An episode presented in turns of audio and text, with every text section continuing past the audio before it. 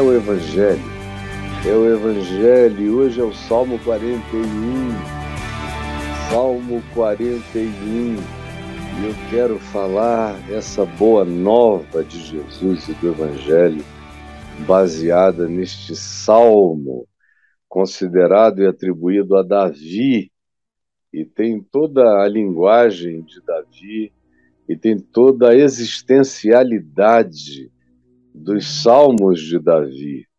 De modo que este é um salmo que, se não foi escrito por Davi, foi baseado na vida dele, na experiência dele, na existencialidade dele, porque é a cara dele. E o salmo nos fala isso que está aí diante de você como tema. O homem bom, eu tentei botar o ser humano bom, mas não cabe aqui na legenda, não daria para colocar o tema todo. Por quê? Porque hoje em dia o pessoal anda com um problema enorme. Durante milhares de anos, quando se dizia o homem bom, todo mundo sabia que era o ser humano, a humanidade. Todo mundo continua sabendo, mas agora nessa época diferente, as pessoas querem uma especificidade de gênero, senão elas não se consideram incluídas. E eu espero que não seja o seu caso. Se está falando mesmo é do ser humano bom, homem, mulher ou de qualquer outra natureza ou gênero. Porque bondade não tem circunscrição nem vínculo algum a nenhum gênero especial. Ele pode e tem a ver com o significado de ser humano, a humanidade. Eu espero que você não complique a comunicação e aceite o que inclui a todos nós, homens, mulheres e todas as outras expressões de gênero. Isto dito, aí o que eu afirmei é o homem bom, o seu pecado, os seus inimigos e o livramento de Deus, porque é o que esse salmo nos apresenta. Primeiro, ele descreve um ser humano bom e diz: bem-aventurado, ou se você não se ressentir, bem-aventurada, ou eu não sei como é o tides disso aqui, mas vamos deixar para lá e simplificar a vida. Bem-aventurado o que acode ao necessitado, que também é a necessitada, qualquer um com carência. O Senhor o livra no dia do mal. Eu sempre achei isso absolutamente bonito, é uma grande promessa.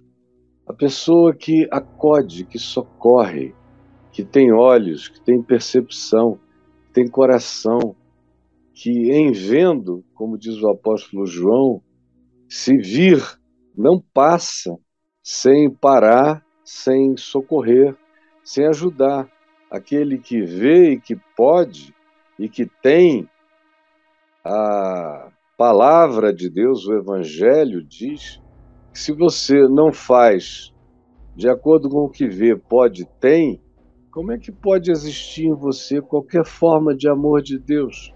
Se você ignora, se você invisibiliza o que você sabe que é real. Isso é uma afronta, não ao ser humano, é afronta ao Criador. Aquele que sabe fazer o bem e não faz, nisto está pecando, diz o apóstolo Paulo. Jesus, quando apresentou o herói do amor fraterno, ele escolheu um samaritano que era considerado o maior herege de Israel, eram os samaritanos. Eles eram filhos de uma abominação diária, proclamados pelos judeus religiosos no pôr do sol, que declaravam: Malditos sejam todos os samaritanos. E eles vinham fazendo isso já há alguns anos, desde que Jesus tinha 19 anos quando um samaritano louco entrou no templo de Jerusalém, jogou ossos humanos no altar. O ódio já era milenar, quase milenar, era secular. Um ódio entre os dois grupos, Israel e o antigo reino norte de Israel, que acabou circunscrito aos samaritanos, e um ódio, um supremacismo de Jerusalém, dos judeus, contra os samaritanos horroroso, feio, um apartheid nojento. E os samaritanos eram irmãos que se miscigenaram no exílio deles, samaritanos, que era o exílio do, de Israel Norte. E os judeus de Jerusalém, que foram para o seu próprio exílio e não se misturaram, passaram a se sentir maiores, superiores, é o velho supremacismo nojento.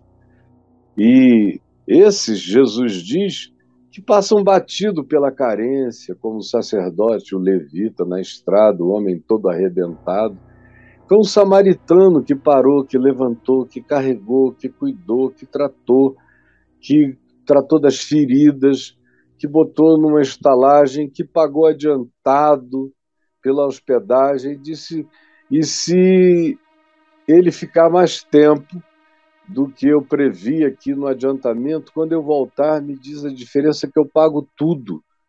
Mas cuida dele aqui na estalagem até a minha volta, que nada lhe falte. E Jesus disse que esse é o exemplo do homem que agrada a Deus. Não tem nada a ver com o dogma dele, com as doutrinas dele, com as confissões de fé. confissão de fé dos samaritanos não era ortodoxa nem um pouco. Eles tinham, inclusive, entre os samaritanos, crenças de natureza reencarnacionista, por exemplo.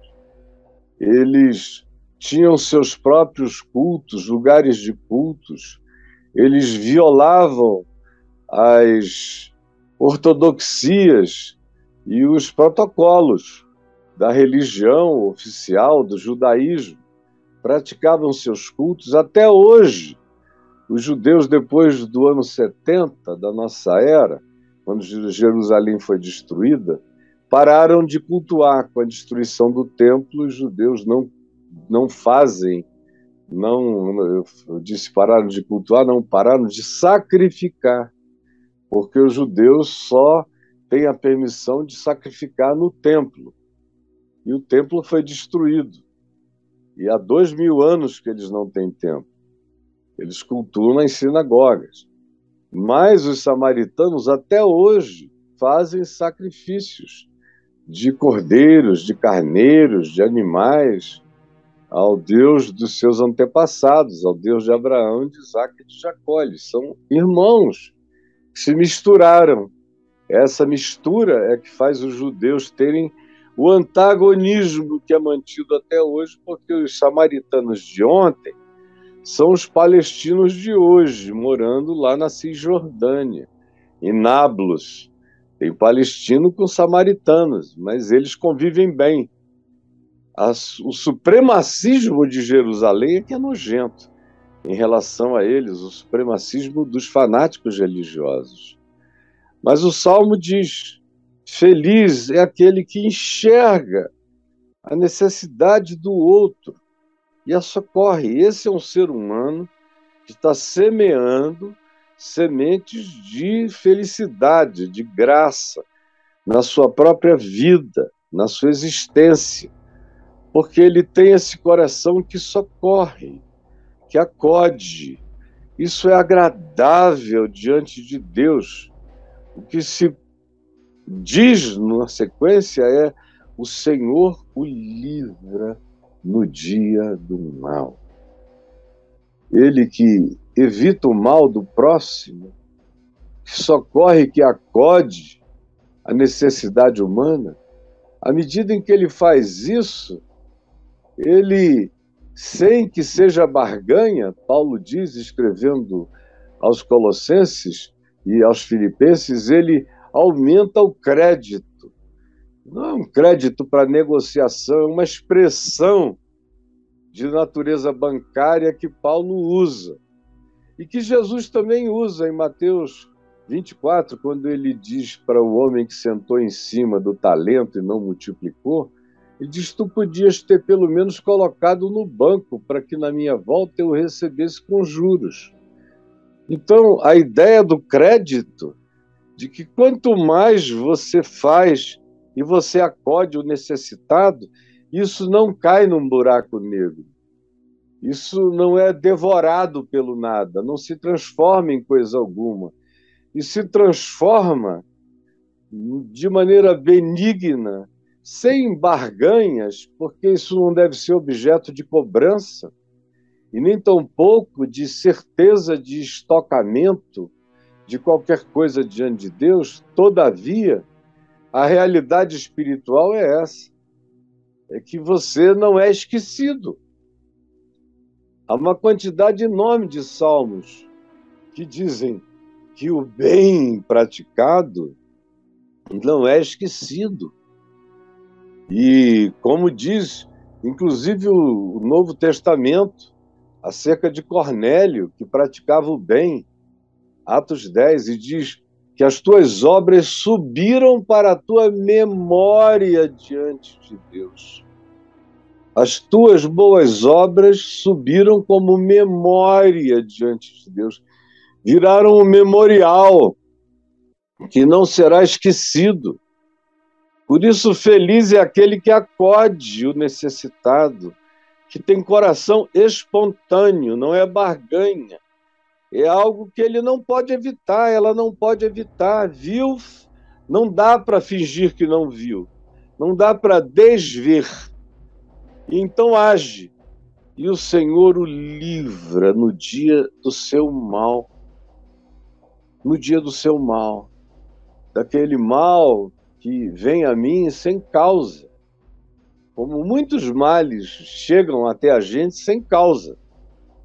Existem alguns males que a gente faz, mesmo gente boa, gente de Deus, gente íntegra, comete pecados, erra, fracassa, cai, levanta, não vive caindo e levantando, caindo e levantando, mas cai, tropeça, se equivoca, erra, peca. E o Senhor o trata com uma misericórdia muito, muito, muito, muito diferente. Porque essas ações de amor vividas com sinceridade, cobrem multidão de pecados. O amor com o qual eu vivo e pratico com sinceridade, se alguma coisa acontece a mim que não foi buscada, só aconteceu e é ruim, todavia, há um estoque de graça. Eu não sou esquecido nos céus. As obras da minha vida não são apagadas por capricho divino quando a minha queda decorre apenas da minha humanidade ou do meu equívoco ou de alguma coisa que caracteriza o meu ser como alguém humano que pode errar. Mas não é uma caracterização de cinismo e de busca do pecado e do erro. Ao contrário, isso dói no coração do indivíduo, da pessoa, do homem, da mulher, do ser humano que vive com integridade. O Senhor, todavia, o livra no dia do mal. O Senhor o protege e lhe preserva a vida quando estão todos tramando contra ele. E mais do que isso, o Senhor faz essa pessoa feliz. Há uma garantia de felicidade para quem tem um coração capaz de acudir à necessidade.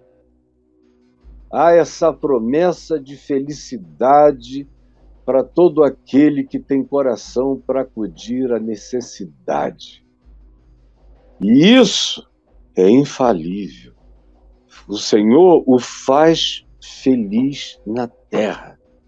Não é na eternidade, é já aqui. Ele prova, ele conhece, ele experimenta, ele come felicidade divina, experimenta a proteção de Deus e mais, o Senhor não entrega a descrição dos seus inimigos. O Senhor não entrega ao espezinhamento daqueles que o odeiam, por inveja, por razões variadas, ou até porque a pessoa é boa. Uma pessoa boa que pratica o bem é amada por muita gente e é odiada por um outro tanto. Ninguém faz o bem impunemente. Se de um lado Deus se agrada de ti, se de um lado isso sobre para a tua memória diante de Deus, se de um lado ele conhece, como diz aqui o Salmo 58, ele conhece os seus passos, conta os seus passos e recolhe as suas lágrimas no seu odre. Isso tudo está diante de Deus. Apesar da intervenção perversa daqueles que ficam com raiva do bem que você faz e que eles não estão dispostos a realizar, você granjeia amores tanto quanto experimenta os horrores da inveja, da competição, de quem não tem coração para fazer, mas tem ódio de quem faz, abomina, acha que você está querendo aparecer acha que você está precisando de divulgação e que você faz aquilo para granjear admiração, quando na realidade a pessoa faz aquilo porque ele, dentro dele, no coração, não tem outra alternativa a não ser fazer aquilo, ele não consegue passar. Como o samaritano não conseguiu pular sobre a necessidade do próximo. Parou e fez tudo o que tinha que fazer. Aí o Senhor o livra no dia do mal, o Senhor o protege e lhe preserve a vida e falo feliz na terra. Não o entrega nas mãos dos seus inimigos, não entrega, os inimigos bufam de raiva, mas o Senhor o leva num caminho à parte, não o deixa na extensão da mão e da maldade dos seus inimigos. E a integridade da vida dele, mesmo ele sendo odiado, emudece muitas vezes os inimigos que não sabem nem onde pegar nem por onde começar. Porque o Senhor não o entrega à descrição, ao anatomismo perverso e diabólico dos inimigos que gostariam de esfolá-lo o Senhor o assiste, o Senhor está junto, no leito da enfermidade. Veja como gente boa fica doente também, como gente que ajuda o próximo adoece também, como gente cujo coração é espontâneo para Deus adoece também. A diferença é dupla, todavia. Primeiro é que o Senhor o assiste. Eu acho essa palavra tão linda, é uma expressão médica.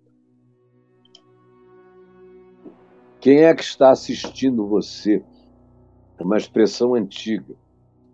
Quando perguntavam isso, você sabia que estavam se referindo a um médico, dependendo do assunto, a um tutor, dependendo também do tema, podia ser um pastor, um sacerdote, no tempo em que os pastores eram entes que assistiam, que cuidavam, que se importavam, que estavam juntos, que não andavam só a cata e nem tampouco a cata de dinheiro, mas, sobretudo e antes de qualquer coisa, e era o que lhes interessava, era assistirem o necessitado o que precisava. E aqui é Deus se tornando médico. O Senhor o assiste no leito da enfermidade. O Senhor é o enfermeiro. Vira para lá, vira para cá, cuida. E é mais bonita ainda a expressão. Diz: na doença lhe afofa. Ou mais, é mais pessoal ainda, na doença tu lhe afofas a cama. Tu, Senhor, afofas a cama desse que tu cuidas, tu proteges, tu fazes feliz na terra, não entregas a descrição dos seus inimigos, estás com ele na enfermidade, tu és o médico, o enfermeiro, o cuidador, tu és aquele que cuidas para que a cama esteja fresca e limpa e para que ele tenha conforto no desconforto. Mas gente de Deus não tem isenção da realidade. Agora, apesar disso tudo, o Senhor o faz feliz. Apesar disso poder lhe acontecer também, ele não fica entregue à descrição dos seus inimigos. O Senhor o protege, o Senhor o guarda, o Senhor não o exime da experiência humana, da enfermidade ou da dor, mas é diferente. Sofrer com Deus é diferente de sofrer sem Deus. Eu conheço milhares de pessoas sofrendo sem Deus. É uma miséria. A pessoa não tem para onde olhar. É só gemido. Ah, ah, ah, mas não tem não tem direção, não tem expectação, não tem esperança, não tem essa certeza de que, apesar do meu gemido, há um afago, há um aconchego, há um cafuné espiritual, há uma consolação, há uma certeza de bem, e paradoxalmente, mesmo na dor, há felicidade, como eu já vi, e já vi mesmo. Eu vi o meu pai morrer todo rasgado, aberto, sem poder nem fechar, durante 60 dias praticamente, quase 50 na realidade, e toda vez que ele podia, ele te dava uma piscadinha e um sorriso. Mamãe com dores e dores e dores e dores atrozes, mas eu falava uma brincadeira para ela, ela caía na gargalhada. E você, você não tem jeito, meu filho. E você via que não era uma delicadeza para comigo, não, era a natureza dela. E vários outros que eu vi sofrerem com Deus. É totalmente diferente. Sofrer com Deus, morrer com Deus atravessar a tribulação com Deus e experimentar tudo isso sem Deus, sem esperança, sem fé, como diz Paulo, sem Deus no mundo. É uma expressão para mim fortíssima. A pessoa existir sem Deus no mundo. Eu não sei nem como é que conseguem. Eu já disse várias vezes: sem Deus no mundo, eu teria me suicidado como eu tentei, busquei até almejei. Jovem, eu não teria passado de 20, 21 anos de jeito nenhum. Tamanha era a minha angústia de existir sem Deus no mundo. E aquele desespero, aquela existencialidade cheia de agonia de existir, que bem novinho eu já não suportava mais. Eu sei o que é existir sem Deus. E sei o que é passar por todas as privações, dores, calamidades, perdas, falências, humilhações, perseguições e ameaças com Deus. Com Deus. O que é totalmente diferente. Eu não sou só um leitor desses salmos. Eu sou protagonista deles. É raro o salmo que eu não tenha vivido na minha vida a experiência de escrita, como é o caso aqui. O Senhor o assiste no leito de enfermidade, no leito de aflição, no leito de depressão, no leito de fraqueza e na doença de qualquer natureza. O Senhor afofa a cama, a tua cama. Aí, Davi diz: Compadece-te de mim, ó Senhor, sara minha alma, porque pequei contra ti. E aí a gente fica sabendo que esse homem bom confessa que a grande agonia dele e que provavelmente a doença dele, a enfermidade dele, o que o colocou de cama, tenha sido a culpa. A consciência sensível, aguçada, que toda pessoa boa, generosa, compassiva, misericordiosa possui.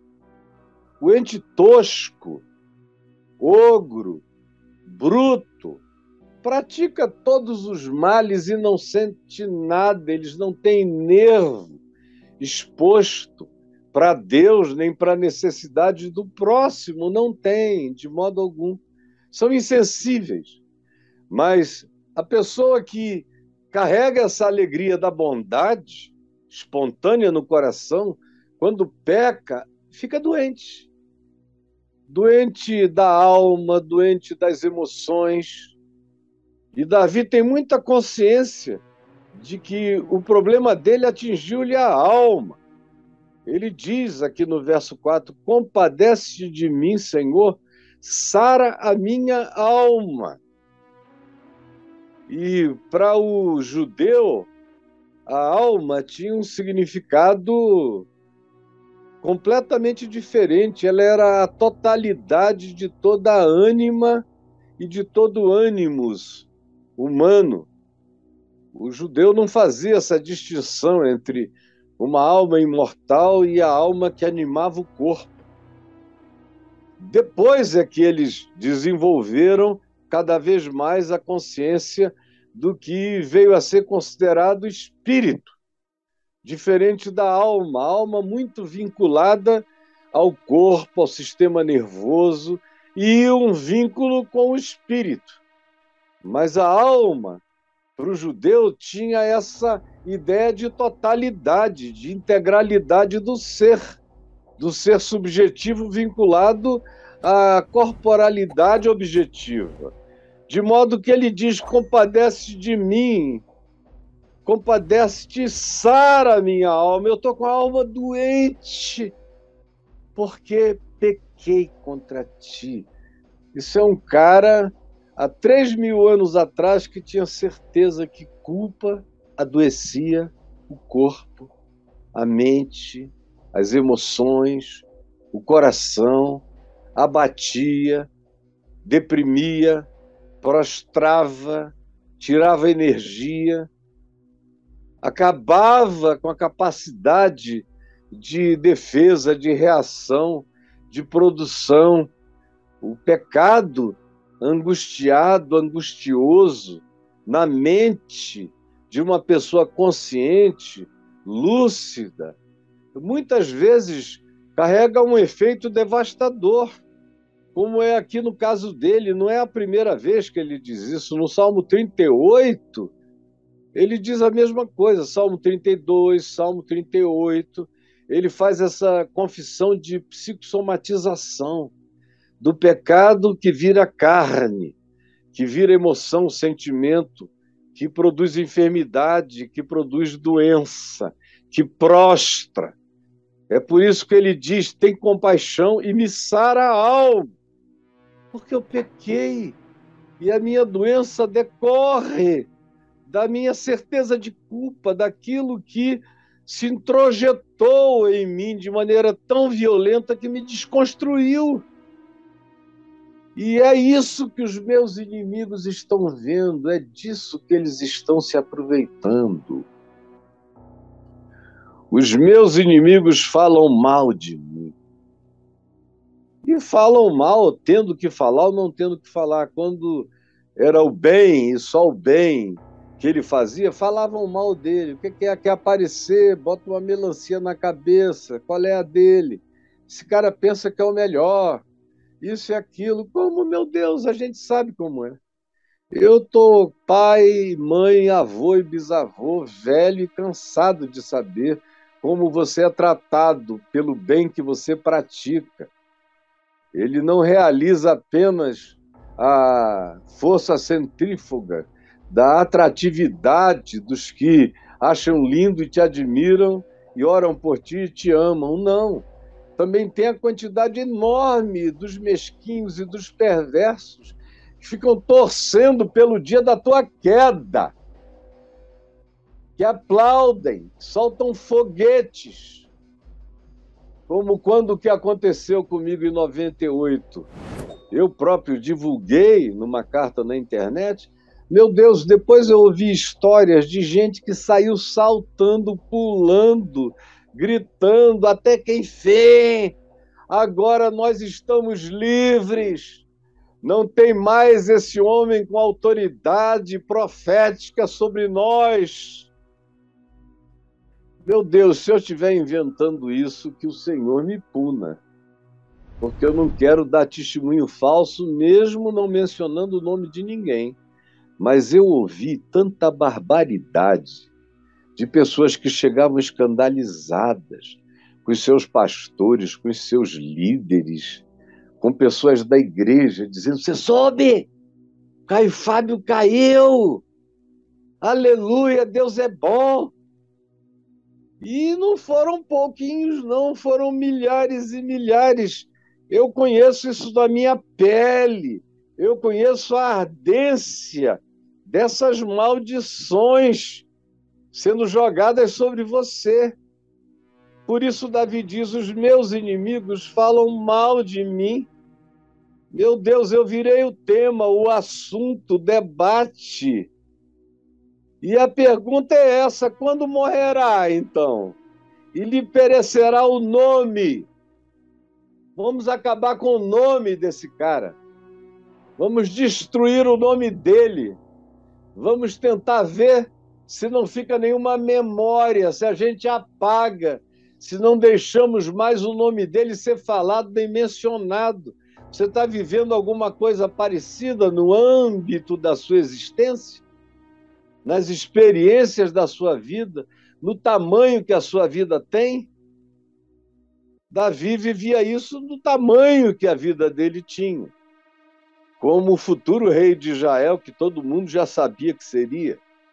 E, portanto, havia uma quantidade enorme de inimigos, de gente que não aceitava essa ideia de se submeterem a uma pessoa mais nova do que eles e que tinha muito mais força, sabedoria, capacidade de aglutinação e um borogodó especial com Deus. Por isso os inimigos, diz Davi, falam mal de mim e perguntam quando é que vai morrer para que a gente acabe para sempre com o nome dele, para que isso saia da história. Nós não queremos ter referência dele. É uma referência que bota o sarrafo para cima, para o alto. A gente quer abaixar o nível para fazer tudo quanto nos der na cabeça. E aí Davi prossegue dizendo: se algum deles me vem visitar, se algum deles me vem visitar, e às vezes tem gente que na hipocrisia diz que quer te ver, vem e diz coisas vãs, só tolices, como os amigos de Jó, ou perguntam perguntas cretinas, ou fazem insinuações perversas, ou chamam você ao arrependimento, como se você fosse um cínico. E eles amontoam vão amontoando no coração cada vez mais malícias.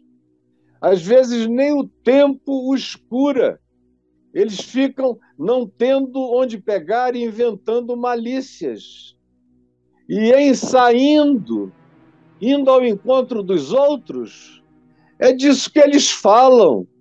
Como eu já tive pessoas que me visitaram aqui, para depois saírem daqui isso, em alguns dois, três casos, se tornou público, para depois saírem daqui me colocando morando em subsolo de apartamento de minhoca.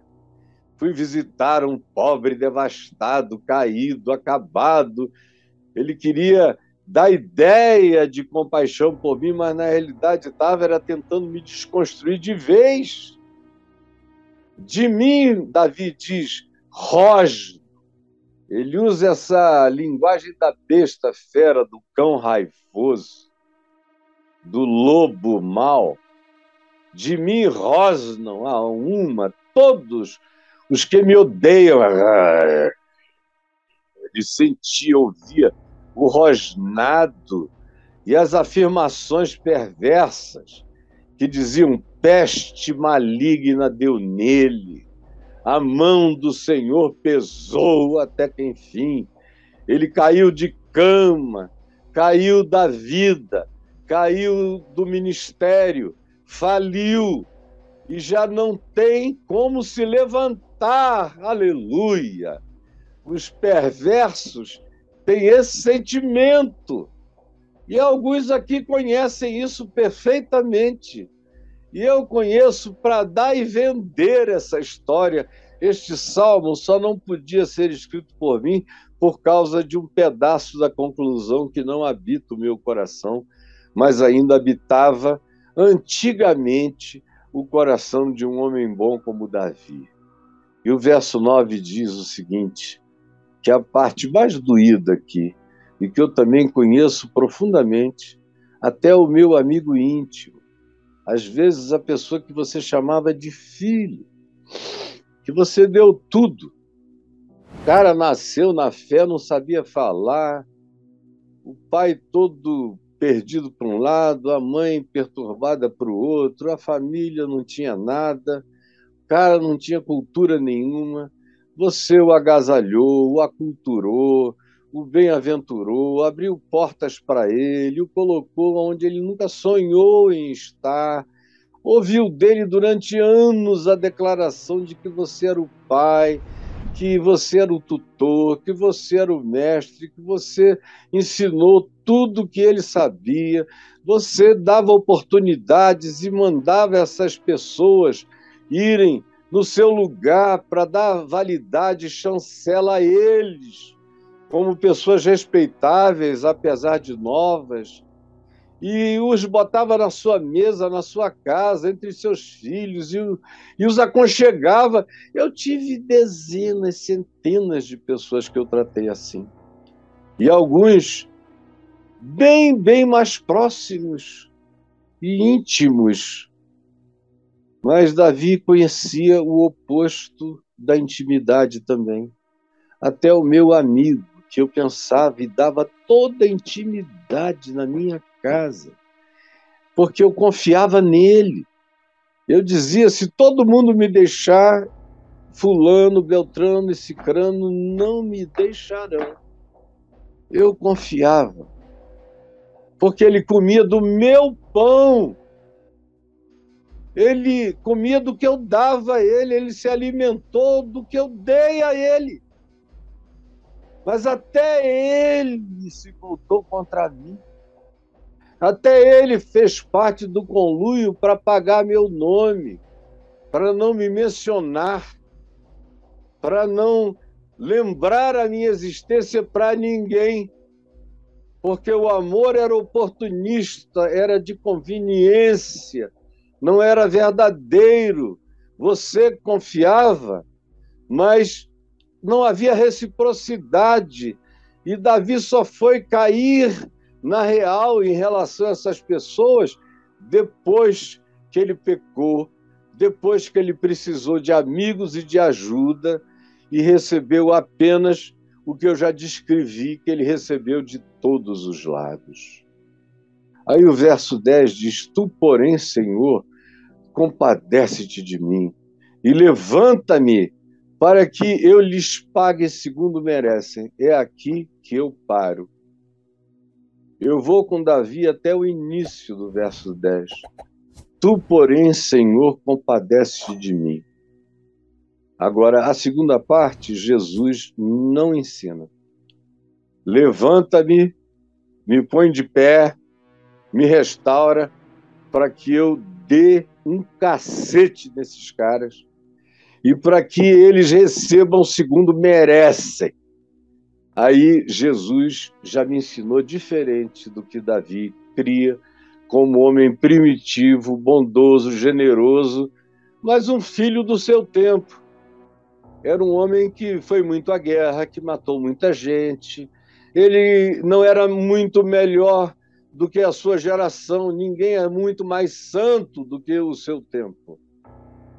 E ele era santo no seu tempo, mas ainda era filho daquela geração que se vingava, que dava o troco, que pagava segundo mereciam.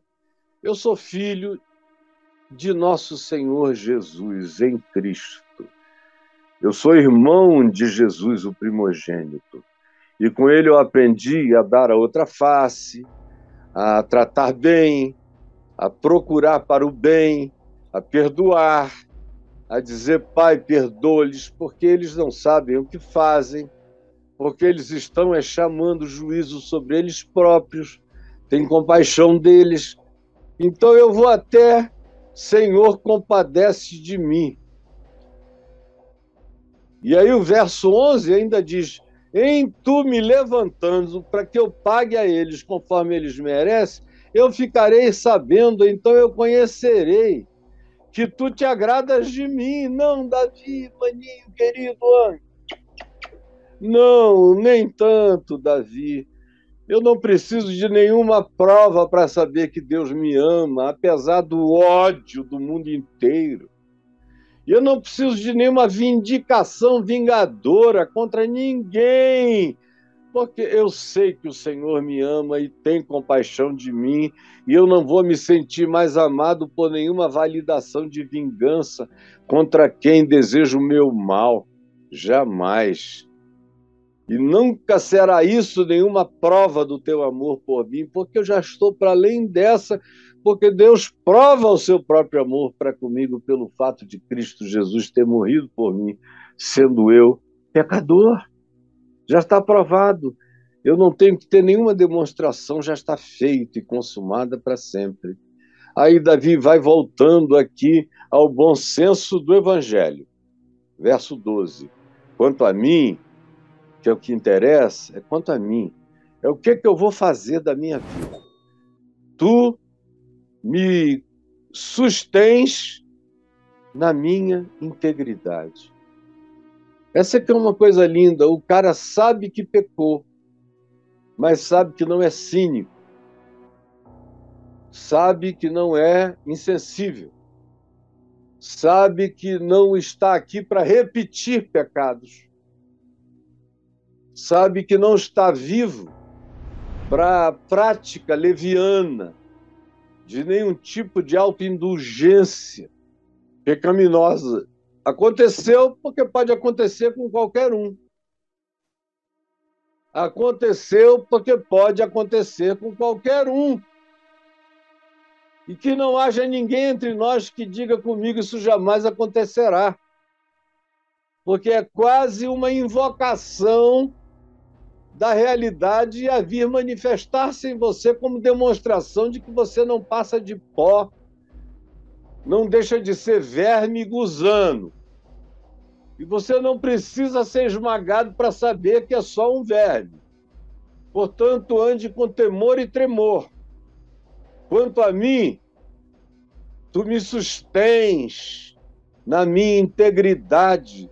Eu sou um pecador mas existe diferença entre pecador e pecador. Tem pecador indiferente, pecador cínico, pecador perverso e tem pecador bom, pecador íntegro, pecador que enxerga a si mesmo, que é honesto com seu pecado, que bate no peito e olha para cima, como publicano no templo, ao lado do fariseu, segundo a história que Jesus contou, e que ao ouvir o fariseu dizer, ó oh, Deus, obrigado, porque eu sou bom, não sou como esse pecador, não sou adúltero, dou meu dízimo, jejuo, faço isso tudo, é um verdadeiro religioso dos nossos dias, nos evangelhos. E o publicano, que era considerado um ser desprezível e marginal por todo bom religioso judeu, ao lado dele batia no peito baixava a cabeça, não ousava nem olhar para os céus e dizia: Ó oh Deus, tem compaixão de mim, porque eu sou um pecador. Esse é um pecador íntegro ao lado de um pecador cínico e hipócrita. Pecador íntegro é aquele que se enxerga. Quanto a mim, tu me sustens, mesmo no estado de dor que eu estou, tu me mantens na minha integridade. E me, me pões na tua presença, a tua presença para sempre. É aquilo que eu já disse muitas vezes, desde que Jesus se revelou a mim e eu agasalhei o Evangelho, mesmo nos piores dias da minha existência, eu nunca pequei sem Deus. Nunca. Nunca achei que ele tinha ido embora, virado as costas, não. Tudo que eu fiz de bom, de lindo, de certo e de errado até o dia de hoje, eu fiz na presença de Deus, sabendo que eu sou um flagrante e sabendo que Ele não me deixa. Eu sou um pecador que busca viver na sua integridade. E Ele me põe à sua presença para sempre. Ele não bota e tira, bota e tira. Jesus disse: Venha a mim, eu jamais o lançarei fora. E ninguém o arrancará das minhas mãos. E se for infiel por alguma razão, Paulo diz: Eu, todavia, permanecerei fiel a ele, porque ele não tem negado o meu nome. Ele é falível, mas ele me ama. E ele sabe da sua falibilidade e se põe em pé na minha presença. Portanto, bendito seja o Senhor, Deus da nossa vida, Deus do povo que o ama, de eternidade a eternidade. Louvado seja esse nome. Aí ele diz amém, amém, amém, amém. E você vai dizer o quê? Eu fiz escolha ontem hoje por trazer coisas muito singelas, muito simples para o coração daqueles que estão aqui comigo e que possam estar sofrendo ou sob ameaça, cada um do tamanho da vida que tem. Nem todo mundo tem uma vida enorme, são poucos. Mas a vida é do tamanho que ela tem, e do tamanho que ela tem, ela tem os pesos do nosso próprio tamanho. Do nosso próprio tamanho, de modo que às vezes você vê alguém que aparentemente, comparado com outras dores, não está sofrendo de nada tão atroz, mas para aquela pessoa é a perda das perdas, é a dor das dores, é a dor dela. É única, é singular precisa ser tratada com essa individualidade reverente. É a sua dor. E é isso que eu quero que você compartilhe comigo aqui. A gente ainda tem mais um tempo. Vamos ter 45 minutos para respostas. E eu quero que você vá no meu portal, no caiofabio.net, que o Braulio vai já colocar aí para sua visibilização. Lá no chat, onde você escreve para mim, direto para mim aí, ó. Escreva aí, portalcaifab.net, você escreve até 10 linhas.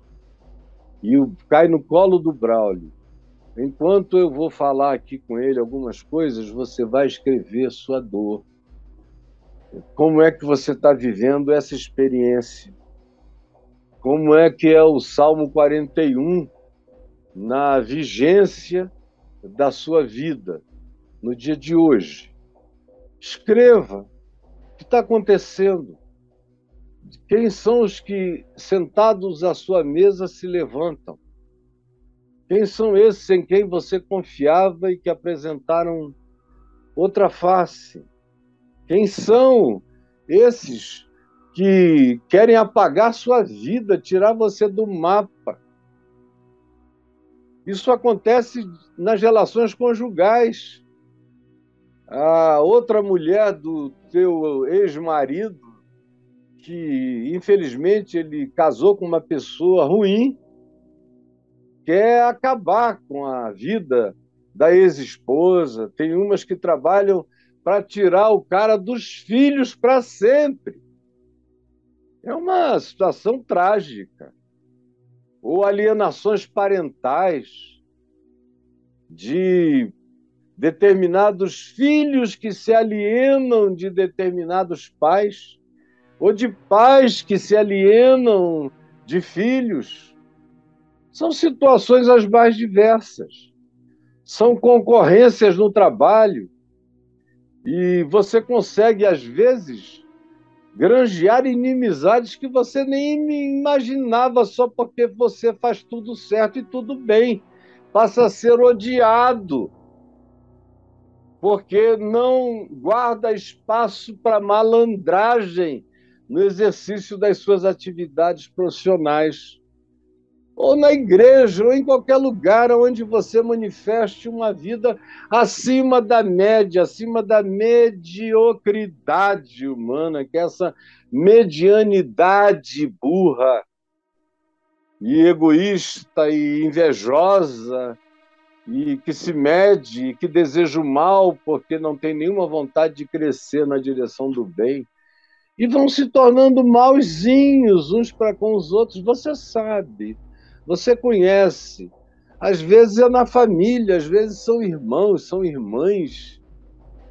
É o drama de José, filho de Jacó, odiado pelos irmãos porque tinha dons considerados superiores, maiores, porque tinha um vínculo de amizade com o pai e um determinado carinho chamego que ele dava ao pai, o pai dava a ele, que gerou uma vontade homicida nos outros onze irmãos. Dez irmãos, porque um deles nunca se meteu com isso, que foi Benjamim, o caçula. Mas às vezes são os irmãos que nos odeiam irmãos de carne, irmãos de fé. Eu sei que eu estou sendo visto, não só no Brasil, mas no mundo inteiro. Hoje mesmo eu estava conversando aqui com o John sobre a quantidade de pessoas que nos assistem em Angola, Moçambique, Guiné-Bissau, Ilha da Madeira, é, numa quantidade grande de lugares onde se fala o português, em Portugal, muita gente. E no mundo inteiro, onde tem pessoas que entendem português, ou falam português, ou compreendem, no mundo hispano, tem gente cada vez mais conseguindo entender o português, isso vai crescendo. Tem muito vídeo meu em inglês e eu vejo que tem gente assistindo aos milhares. Então a palavra vai entrando e eu sei que ela chegou até você no dia de hoje. E eu quero que você escreva no portal caiofábio.net o seu Salmo 41, a sua história de culpa, de angústia, mesmo vendo a mão de Deus que nunca se afastou de você, você também vê a presença dos inimigos querendo erase, apagar você da vida, acabar com seu nome, tirar você das memórias, e a tristeza do seu coração de ver que isso não é feito só por gente distante, mas às vezes por gente que você criou anos e anos e anos e que fazem o possível para que a sua memória seja esquecida pelos outros na vida dele. Às vezes é a mãe, o pai que estão experimentando isso, ou é a dor de irmãos que estão fazendo isso ou às vezes eu ouço até narrativas de filhos dizendo que a mãe faz isso ou o pai faz isso, como se nunca tivesse gerado aquele filho. Ou filhos que tratam como se nunca tivessem sido gerados por aquele pai.